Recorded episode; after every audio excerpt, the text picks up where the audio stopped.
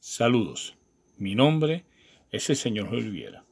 Gracias por acompañarme a esta aventura llamada Siguiendo los Pasos del Maestro. Definitivamente que la espera desespera. ¿A qué me refiero? Nosotros seres humanos le dimos nombre a eso a lo que no entendemos. Le pusimos seudónimo a lo que era raro para nosotros y empezamos a desesperarnos en el momento en que la pregunta no tenía respuesta.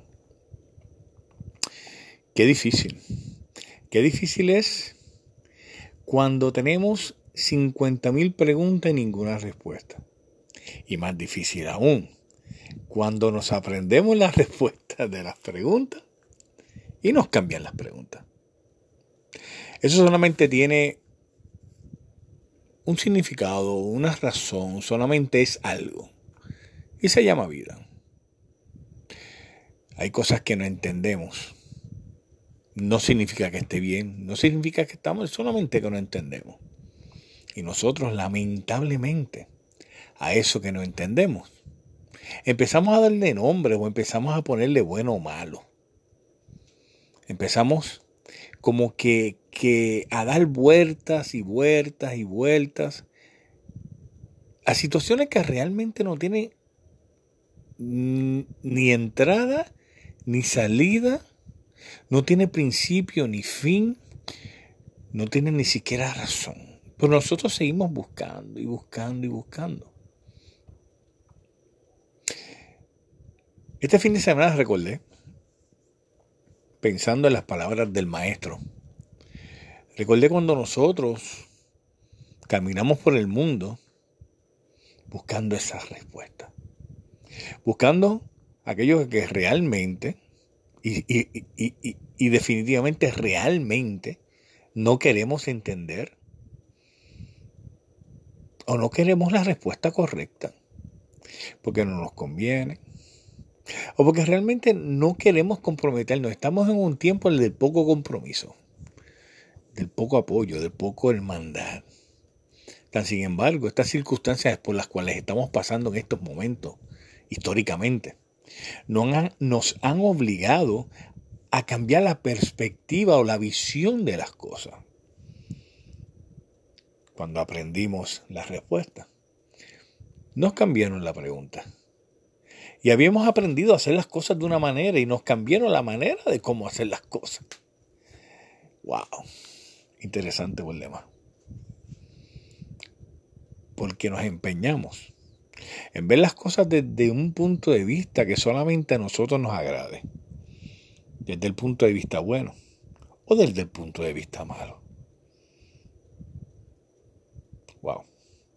Iban dos hombres caminando, cabizbajo, triste, sin sentido, sin deseo, sin nada. De momento se les aparece alguien y comienza a, conversar con ellos. Ellos no le invitaron. Ellos simplemente iban haciéndose tantas preguntas en la cabeza porque habían encontrado supuestamente la respuesta y vuelvo y le cambiaron la pregunta. Y este hombre, quien aparece en el caminar, sin llamarlo, simplemente se pone a hablar con ellos. Y le hacen la pregunta a los 64 mil ¿Acaso eres tú el único que no sabes lo que sucede? ¿O lo que sucedió? ¿O lo que pasó? Claramente que lo sabía. Y no tan solo sabía lo que le pasó, sino sabía lo que estaba pasando en el momento. Sabía el vacío, el dolor, la incertidumbre que había en el corazón de aquellos hombres. Pero sin darle mucha importancia, continuó caminando con ellos y siguió discutiendo acerca de el hecho que había pasado. Y dice, dice Dice el libro que empezó a hablarle de cosas que ya ellos habían aprendido. O sea, empezó a hablarle de las respuestas a la pregunta que ellos tenían, la cual ellos pensaban que le habían cambiado.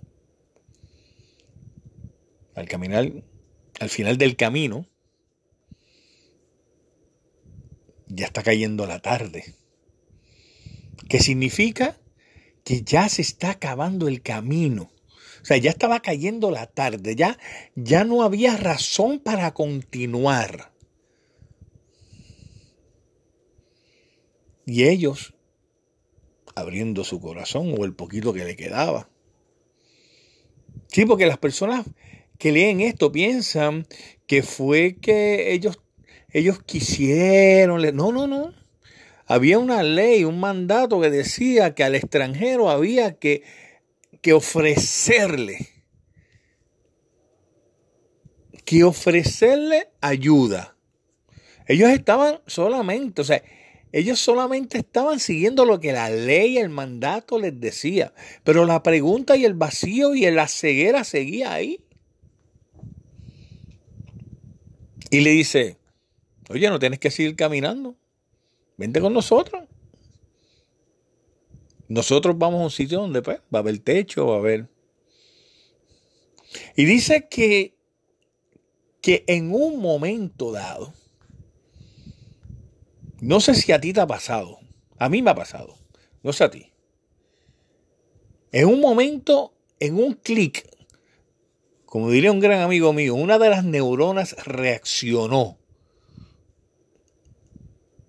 y se dieron cuenta con quién estaban hablando. Ellos no lo llamaron. Fíjate lo que te estoy diciendo. Mira, mira el detalle.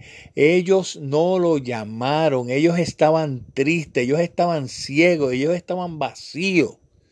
Y Él se presentó. Él llegó. Él se, se metió en su vida en ese momento. Y quiero terminar este pensamiento de hoy precisamente con esta línea. ¿Cuántas veces nosotros nos hemos sentido vacíos, tristes, desorientados, perdidos, aturdidos? Y sentimos la presencia de aquel que nunca nos va a abandonar de aquel que es el amigo que nunca falla, de aquel que me prometió a mí llamándome por mi nombre y mirándome a los ojos. Nunca te voy a abandonar. No es algo intangible, no es algo no es un fantasma, no es, no es, una imaginación, es algo real. Porque en el momento en que menos, pero que menos lo esperamos, cuando no lo llamamos, cuando, cuando, cuando peor nos sentimos, Él aparece para aliviarnos el corazón con sus palabras. Y muchas veces esas palabras son en silencio. Estamos acostumbrados a buscar las cosas en lo extraordinario, en lo grande, en lo inusual. Cuando mi maestro es el maestro de lo usual, de lo cotidiano, de lo normal. Gracias. Gracias por ser como eres y por darme la oportunidad de conocerte tal y cual eres. Gracias por acompañarme hoy y te invito que si te gustó, a que me acompañes la próxima e invites a otros a esta gran aventura. Que el Maestro de Nazaret los bendiga hoy y siempre. Gracias.